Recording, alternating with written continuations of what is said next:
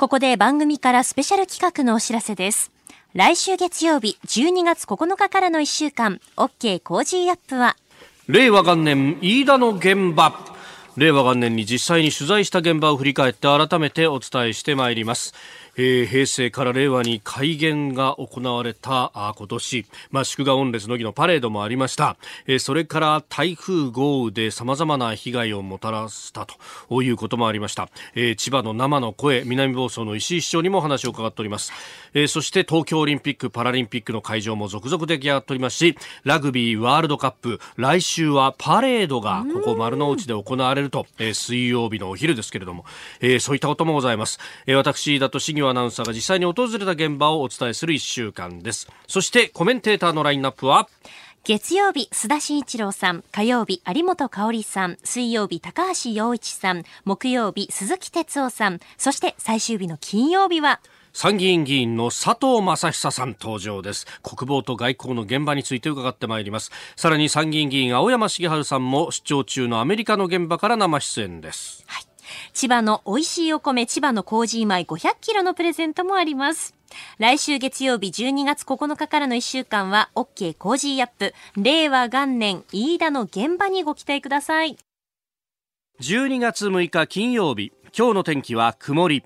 ニッポン放送飯田浩司の OK Cozy up。おはようございます。ニッポン放送アナウンサーの飯田浩司ですおはようございます。ニッポン放送アナウンサーの新行市佳です。ニッポン放送飯田浩司の OK Cozy up。この後8時まで生放送です。あの保育園に息子を迎えに行ってですね。で息子と、まあ、話しながら帰ってくるんですけど、はい、なんかね、あの最近はほら地震が結構多いじゃないですか、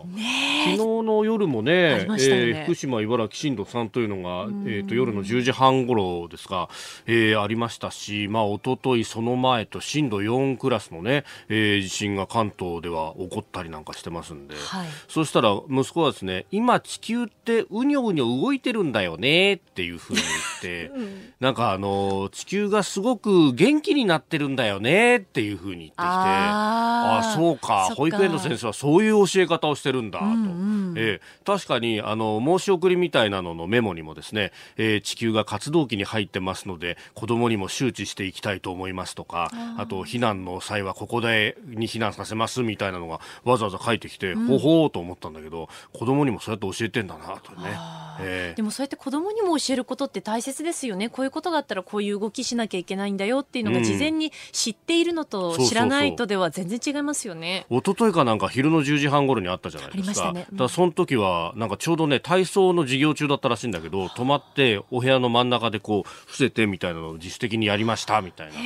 はあ、やっぱちゃんと教えるとちゃんと動くもんだなと思いながらね。だからもう翻って考えると我々もこう、ちょっと備えなきゃなっていうふうにね。そうですよね。ええー、いや確かに、まあ、両親ともに働いてるとなるとどうしたらいいとかね、そういうのもね、えー、一度どこが集合場所とかって改めて考えておいた方がいいかもしれないなと、ふと思いました。はい、で、まあこれね、自然環境いろいろ動いてますけれども、またこの暑さ寒さの部分も、え今日はあ今有楽町最高、ごめんなさい、えー、屋上の温度計、ね、が、はい、8.9度と、今日もこれからほとんど気温が上がらないということなんですが、そうです。今日はですね、東京都心で最高気温10度ということで、昨日よりもこれがですね、5度ほど下がっているので、いきなりまたぐんと下がっちゃってるんですよね。で、かつですね、明日がひどくて、ひどくてって言い方もよくないと思うんですけど、明日がまたすごくてですね、うん、えー、明日も雨模様なんですけれども、東京都心ですと最高気温は5度、最低気温が4度の予想になっておりますので、まあ、ほとんど朝からずっと上がらないと。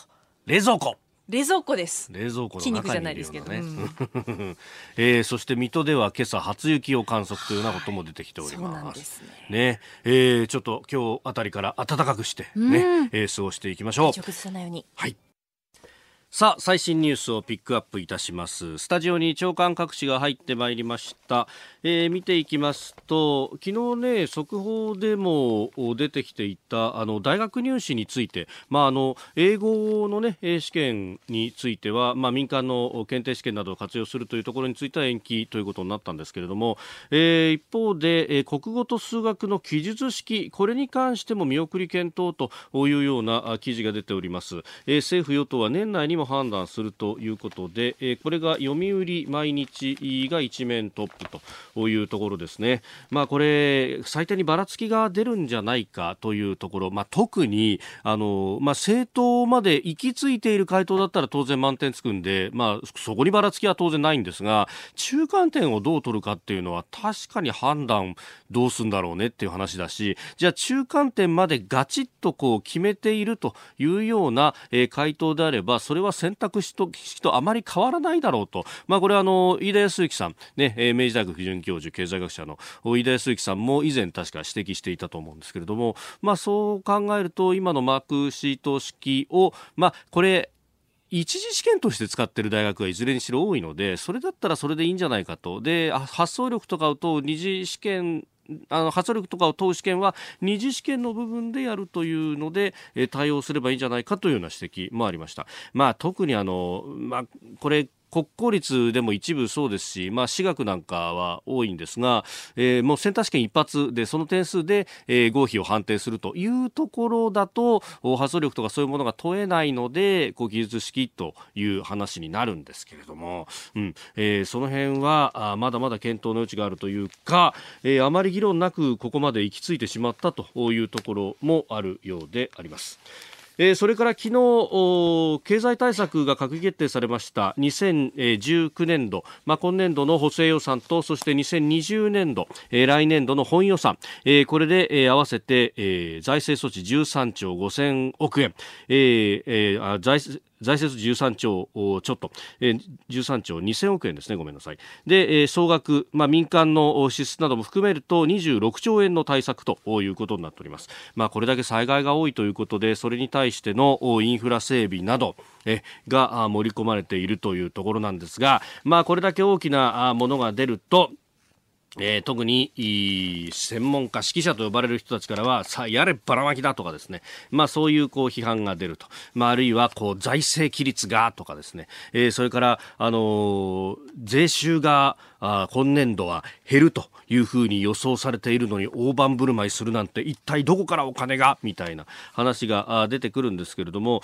そもそも論としてじゃあ税収が減ったのは景気が落ち込んだからであって、えー、これ因果が逆だと。景気を上げていけば逆に税収も増えると。で、えー、結果的にはあ財政、えー、の健全性というものもだんだんと改善されていくということはですねこれ、えーー、過去には実は証明もされていて、それこそ、まあ、氷河期と呼ばれるところからちょっとだけ抜け出した、えー、リーマンショック前のですね、2005年、6年、7年ぐらい、えー、今からもうすでに12年も前のことなんですけれども、あの当時っていうのは、えー、せいぜい1%でこぼこぐらいしか成長してなかった中でもですね、えーえー、プライマリーバランスという、まあ、国の基礎的財政収支といいますけど、まああのー、借金の利払いとかそういう国債費は除いて、えー、歳入と歳出のバランスを見るというのが、まあ、ざっくりとした、えー、プライマリーバランスの定義なんですが、まあ、要するに住宅ローンを除いて、えー、自分の給料で月々の払いを賄ってられるかっていうような、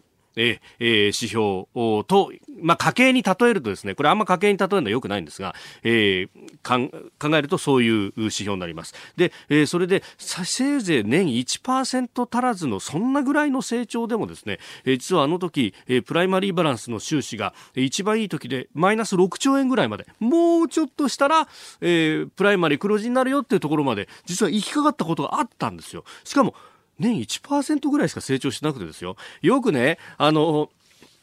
経済成長で財政均衡、財政健全化を目指すなんていうのは、そんな、あの、高度経済成長時代みたいな絵空事を今更言うなというようなことを言うんですが、なんで成長というと、5、6%年率で成長するみたいな、まあ、中国みたいなものすごい成長しか想定できないのかという話で、だって、あの当時、たった年1%ぐらいの成長でもそこまで改善したということを考えると、じゃあ、あの年2%ぐらいの、まあ、これ OECD、先進国の平均ぐらいですよ。まあそこそこ成長すればきちんと財政も健全化するっていうのが指摘する新聞が一紙ぐらいあったっていいだろうと思うんですがどこもかしくも財政健全化は心配だ心配だ心配だって狼が出るぞ出るぞ出るぞって話ばっかりをするというのはですねちょっと偏りすぎちゃいないかと思います。えそしてもう一つ、あの景気下振れ回避ということで中小企業の生産性を高めるというようなことが高らかに歌われております。これね、イメージの中で大企業は生産性が高いけれども、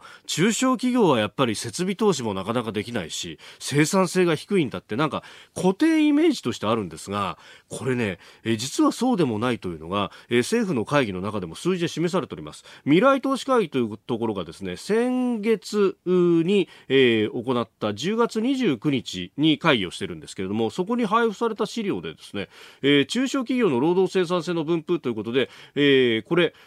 製造業で1割、非製造業の3割の中小企業は大企業平均よりも労働生産性が高いと。まああの、なんといってもですね、日本の企業の90、確か7、8%は中小企業と呼ばれる企業ですんで、えー、おしなべると大企業の方が生産性が高いように見えてしまうんですけれども、おこれ、あの、必ずしもそういう企業ばっかりじゃないというのもありまして、えー、特にですね、どういう企業が生産性が高いか、設備投資比率が高い中小企業は生産性が高い。で、そして設備投資比率だけじゃなくって、えー賃金をより払っている企業というのは生産性が高いということがデータで示されていると。いやそう考えるとですねむしろ今大企業の方が設備投資にこう後ろ向きであったりとかあるいは、えー、賃金の割増に後ろ向きだったりするんでそこで従業員を大切にしてかつ設備投資をしている企業というのが実は伸びているというのが数字では表されているんですね、まあ、詳しくはこれ資料を見ていただければと思うんですけれどもそう考えるとですね、まあ、むしろ大企業の特に賃金の部門というのは非常に頑張っていただいてもいいんじゃないかなと思うんですけれどもども、まあ、大企業はこういう話をすると、いや、我々は人事ですよと、大企業ですからと、中小さんとは違いますよ、生産性も高いですから、みたいなことを言うんですが、それを果たして報う、ちゃんと報いているのかっていうのは、えー、一つ、問題提起をしたいところであると思います。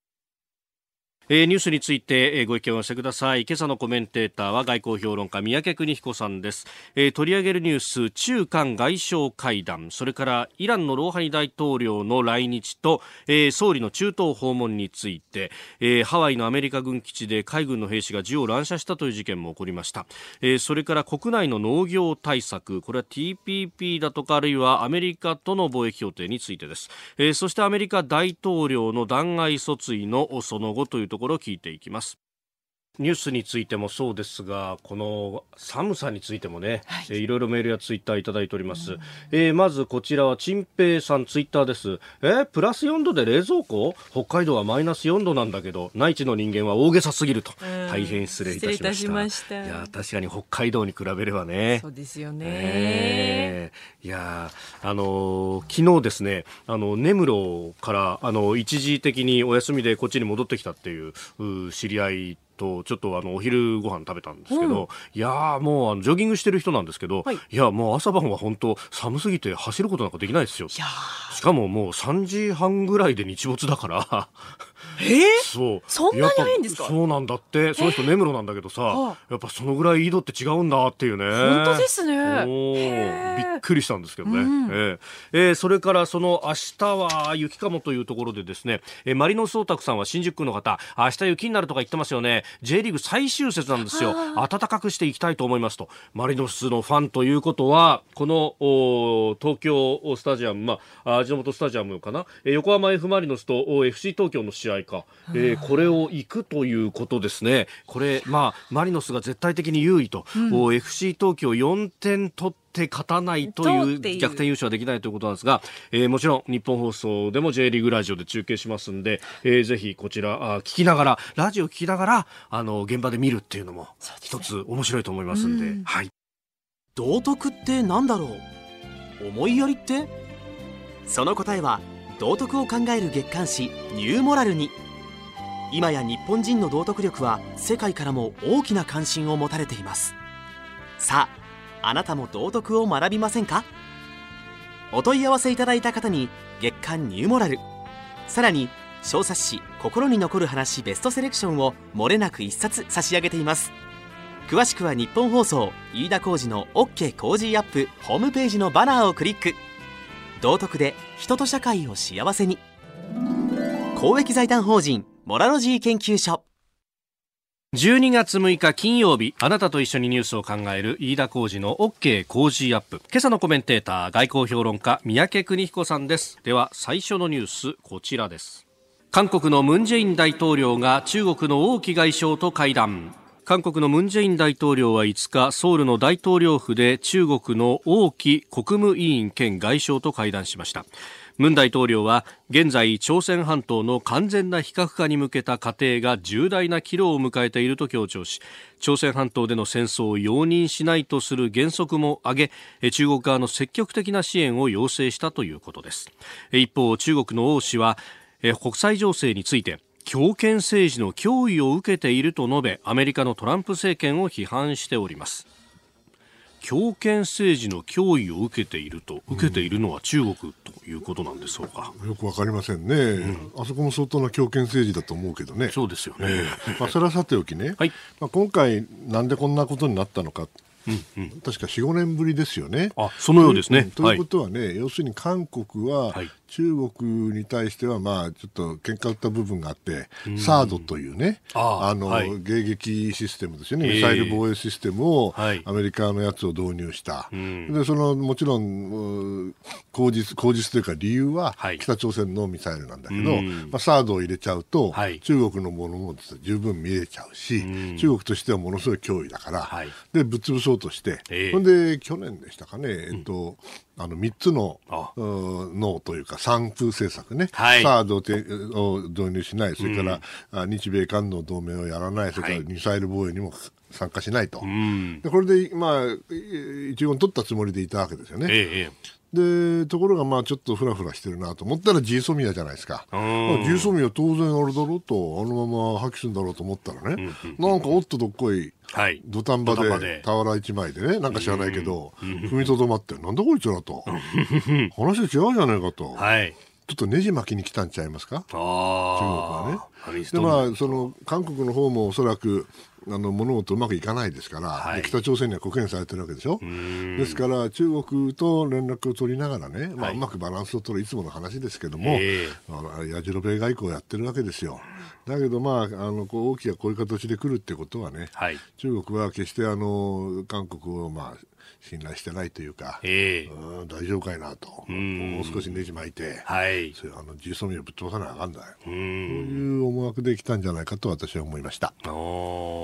まあ、それに対して韓国はもうそのふらふらし続けるって感じになるわけです、いやもちろん。彼らはふらふらしてると思ってませんからね彼らはバランスを微妙なバランスをうまく取ってると思ってるからだから今回も積極的な支援を要請した、うん、要するにあの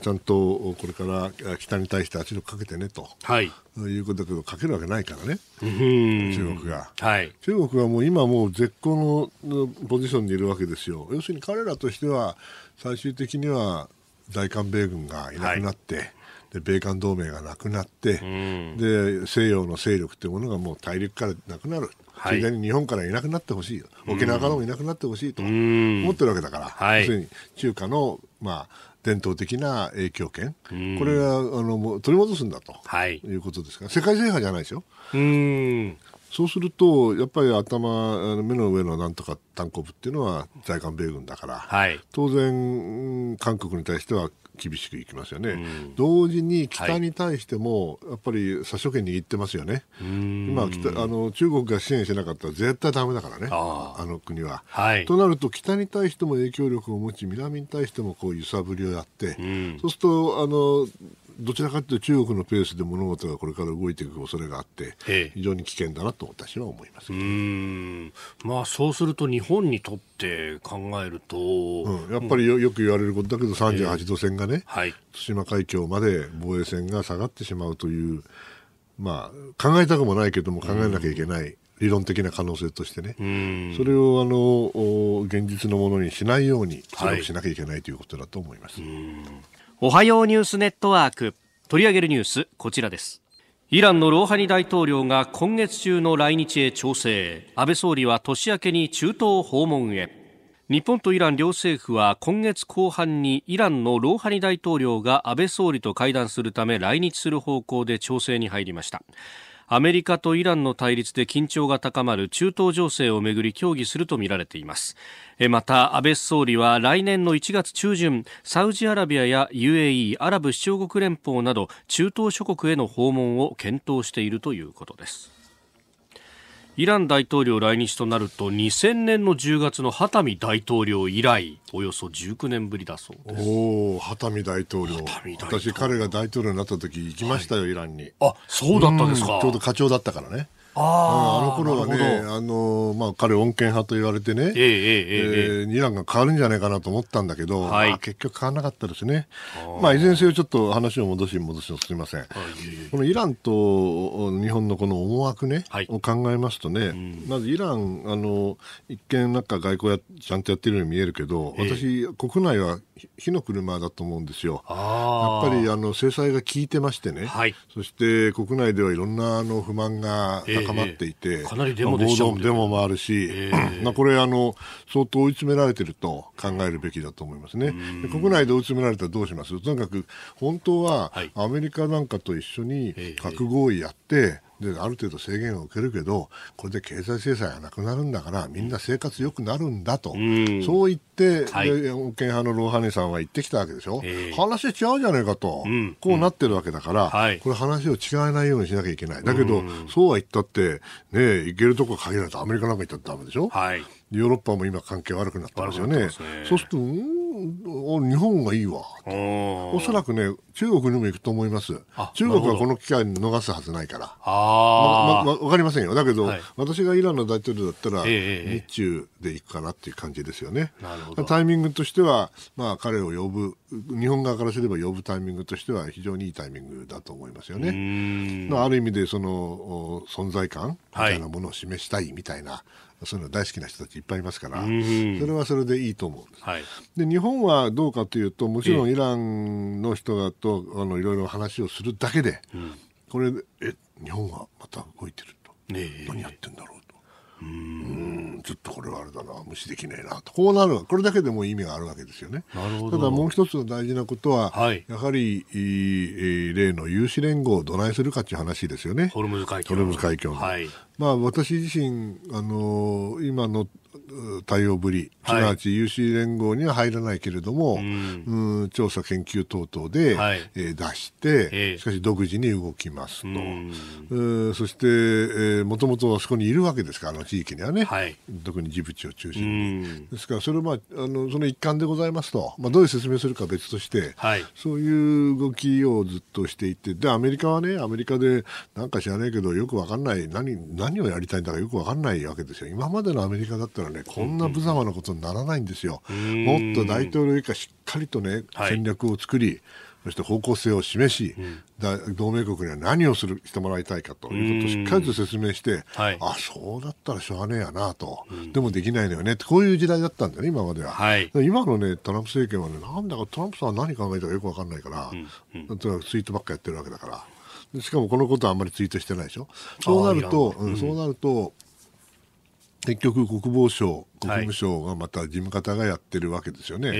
そうすると必ずしも方向性があのしっかりしてるようでなんかふらふらしててよくわかんないと。でヨーロッパも乗るかと思ったら結局乗らなくて、はい、イギリスしか乗ってないでしょ？それから GCC 諸国アラブ諸国でも乗っかってるのは一部ですよね、はい、ですからそういう意味ではねその今までとはまるで違うその有志連合改革校当時なわけですよ、はい、ですからあのそうであればっていうのが変だけども、えー、日本にとってそのホルムズ海峡での船舶の安全航行確保される、これはもう大事なことですから、日本が行かないってオプションはないんだけれども、じゃあ一体何をするかということについてはね、ええ、今回のような独自の動きができる余地を増やしておくというのは、私は悪い選択ではないと思っているんです。まあ、それでも日本ではね、いろいろ、あの、いう方いらっしゃると思いますよ。はい。それは確かにね、あの、自衛隊を出す以上は、ええ、どんな形であれね、本当は、あ Rules of Engagement、ROE と言われる。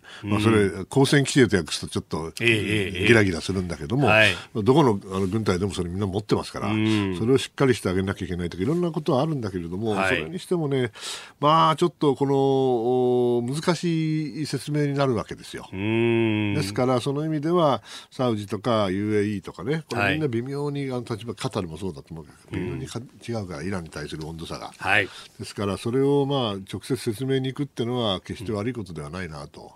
うまいタイミングじゃないかなとは思いますね。あのホルムズ海峡にまあ自衛隊の艦船を出すというところ、はい、ホルムズ海峡に出すかどうか分かりません。あ,、あそこら辺の海域に出すということですね。まあ、まあ、今のところはその調査研究という名目で出すと、まあ、これそうすると、まあ、調査研究で行くんだから、基本的に、まあ、調査と研究するんです調査研究。正当防衛以外では、こう、武器の使用は全くできないと。まあ、だけどね、ええ、こういう形で、あの、ローハネさんを呼んでですよ、ええ、我々こういう形で出すんですよと、うん、ね、まあ、どのくらい理解するかは別として言っといて、はい、で、今度は他のアラブ諸国にも行くわけでしょ。うん、ですから、それは誤解は僕ないと思うんですよね。ですから、日本の戦国が来ても、ああ、日本の船も守りに来てんだなと、うん、それは当然だよなと、はい、こういうふうになれば、それで万々歳なんで、うん、まあ、それなりにあのちゃんと考えられた政策のような気がしますけどね。うん、まあこっから先は具体的にどうするかっていうところなんですけど、うん、あの実はその船舶とか、まあ、国際法の人に聞いたことがあるんですが、はい、結局そのあの、今、日本に向かってくる物資を運んでくる船って、うん、まあ、日本のその日の丸抱えてる船ってほとんどない、それ船籍の話でしょ、うん、便利席船が多いと、うん、ででさらに言うと、まあ、中で働いてる人たちも外国の人が多いと、であのまあ、日本の会社が保有してるっていうのはあるかもしれないけど、それをこう日本の船として艦船が守ることができるのかどうかっていうのをね。もちろん見てきますよ。あ、これできる？うん、あの船籍の問題だったらね、ええ、日本の船で、はい、あの日本の船籍って非常に少ないはずです。相当少ないらしいですね。うん、本当に自由化したされちゃってるからね。はい、アメリカなんてあれですよ、あのアメリカの船はみんなアメリカ船籍ですよ。その代わりものすごい保護してますから、その代わりまた有事の時には、はい、そういう船をね、両船できるような権利が政府にあるわけそういうギブアンドテイクでできてるんで、だからアメリカ船籍にするする意味があるんだけど、日本はそういうもんないから、できないから、なったらそれはパナマですよ、えー、税金が安い方がいいっていう。安いに決まってるんだよね。ですからそれが日本じゃないって言い出したら、はい、じゃあ一体何なん。だと、日本の利益はと。それはあの法費的な、はい若干法費的なあの議論だと私は思いますね、えー、もちろん何が何でもと全く外国の無関係なものを守ると言ってるわけじゃない、えー、だけど日本にやってくるもしくは日本の企業が要請したもしくは日本の企業が買おうとしているね物資をしかもこれ戦略物資ですからね、はい、それを何もしないというわけにはいかないんだと私は思いますよ。えー、そしてもう一つ、はい、これ聞いておきたいなと思ったのが、はい、あのアフガンで亡くなった中村哲さんですよね、ね、私個人的には存じ上げないけれども、はい、昔から有名な人ですよね、ええそしてあの地域で、まあ、お医者さんなんだけどもそれ以上の仕事、大活躍をされた方ですよ。えー、もちろん、あの現地には溶け込んでいたんだと思うんですね。はい、井戸掘って考えでと、ね、えー、立派なもんですよ。だけどもね、あの、はい、あえてそそう言いながら、じゃあなぜこんなことが起きたのかと、今から言ってもしょうがないのかもしれないけど、やっぱりね、そのアフガニスタンという国は、実は統一性が非常に少ない、まあ、いろんな民族がいて、えーはい、であの山岳ですからバラバラにこう生活してきたわけですよね、えー、ですからその意味ではその地元の人もいればね、はい、いろんな人が入ってくるわけですよ。僕今でも忘れないけど1997年だったかな、はい、初めてカンダハールって町行った時ね、うん、そしたらあのおっさんがいろいろ友達がですね周りを連れてってくれたわけですよ、市内を。そしたらおこれがね今度お様がね引っ越してくる。おさまが。おさまが。はい、でああそう、おさま来るのよろしくねって言ってたんですよ、ええ、あれ、おさまビンラーデンですからね。おさまビンあの頃からもう、要するにいろんな内戦があって、はい、でいろんな外人部隊、外の部隊が入ってくるわけですよ。はい、そうすると、ある地域に支援をすれば、え、当然その敵がいる可能性があるっていうことなんですよね。でこれはもう普通のあの地元だけの世界であれば全く問題がないことが、はい、残念ながら起きてしまったということなんでも本当にあの辛い、はい、ああ全員の立派な仕事はないと思うんだけれども、えー、同時にそれを許さない、まあ、風土というか歴史というか現実がですねアフガニスタンにはあるということも事実なんですよね。僕はあの中東二課長の時にアフガン何回行ったか分かんないけども、はい、えー、やっぱりあの国は難しい国ですよ、ね、今日も新聞で一部その水の利権争いに巻き込まれたんじゃないかというあそれはあり得るかもしれません。あでもそれは何とも言えませんね。うん、まあ、地元の情勢にもよるしというところなんでしょうね、先生ご冥福をお祈りいたします、はい、道徳で人と社会を幸せに道徳教育を推進するモラロジー研究所。理事長広池元隆初の書き下ろし国家と道徳。文藝春秋より絶賛発売中。世界が感動する日本の当たり前。その国民性や道徳力優しさおもてなし。令和の時代持続可能な社会の実現に国家と道徳。税別1200円文藝春秋より絶賛発売中。道徳で人と社会を幸せに。公益財団法人モラロジー研究所。続いて教えてニュースキーワードです。国内の農業対策。日米貿易協定の国会承認を受け政府は昨日農業を中心とした国内対策を示す政策大綱を改定しました。牛肉やチーズの輸入拡大で影響を受ける畜産農家の支援拡充などが柱で2019年度の補正予算でおよそ3250億円を計上する方針ですえー、ということで、えー、日米協定などは経済成長のエンジンなお残る国民の不安を払拭するため大綱を改定したと総理が述べているそうです。私あの専門家じゃないんで、間違ってるかもしれないんだけど、うん、これ今回補正予算で3250億円計上すると、はい、あれちょっと待てよと、うんうん、前 TPP11 ってやったんじゃない？お本当は12だけど11アメリカに抜けたから、はい、で TPP11 の時にも確か補正だかなんだか対策したんですよね。そういえばそうですね。さっき聞いたらね、はい、それが3200億円だったっていうんだね。あれぴったりぴったりっていうか、あれちょっと待てよ。12のうち11で3200 5億円だったことは、はい、あと1増えたっていうことは、はい、そしたら、えー、全部で 1, 1割ぐらいでしょうな、まあまあそうですね、それがまた3200億になるってのはどういうことなんだろう。確かに。ということはアメリカは大国だから一国で3200億円か。おそうですね。確かによくわかんない。僕間違ってるかもしれませんよ。間違ってるかもしれないんだけど、うん、これはすごい、すごいなと。いや、確かに TPP12 を想定して対策打って結果11になっちゃったってことは対策がすでに打ってあると思ってもいいと。というか、じゃあ、じゃあもう12だったら、ええ、あの、その時の段階で、えええー、6400億円にならないと、あ、そうですね。いけないってこと？いや、わかんないわかんないわかんないよ。確かにね。すごいなやっぱり国内政治ってすごいなと。としか言いようがない。まあ、あの、ある意味、出しに使って、予算を引き出すそこまで私は言うつもりはないけど、意外と足し算って難しい難しいなと思って。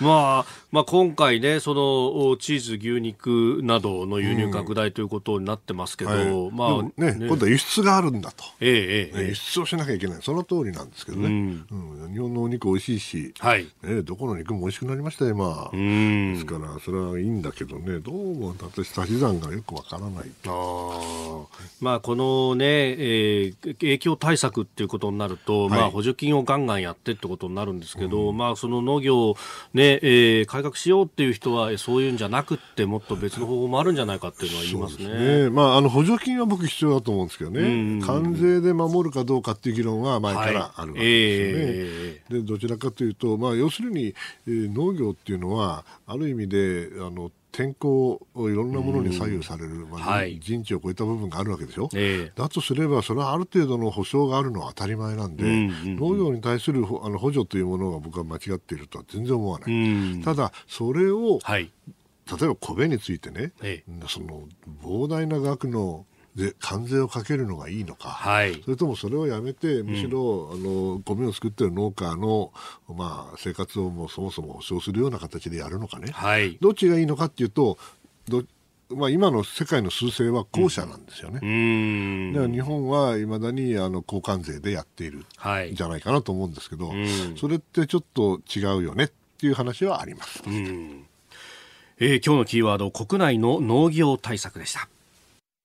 さあ、メールやツイッター様々いただいております。先ほどあのイランとの関係、はい、まあフルムズ海峡などについてもお話をいただきましたが、えー、ツイッターでスティコマグネティックアノマリーさん。うん、ああ、でも自衛隊がホルムズ海峡周辺に艦艇を出すタイミングと、うん、ローハニ大統領が来るタイミングがバッチリ合ってるわけだから、うん、少なくともイランは明白に派遣に反対という意思表明はしてないということでもあるのかとつぶやかれていますが。そんな感じじゃないでしょうかね。うん、ですから、これだとあの強い反発がない形でね、はい、えー、日本がやる、まあ、非常に難しいあの右でも左でも上でも下でもない微妙なところ行くわけだから、はい、それはあのこういう形であの何度も何度もすり込むというのは大事だと思いますけどね。ええうん。あの一部アメリカ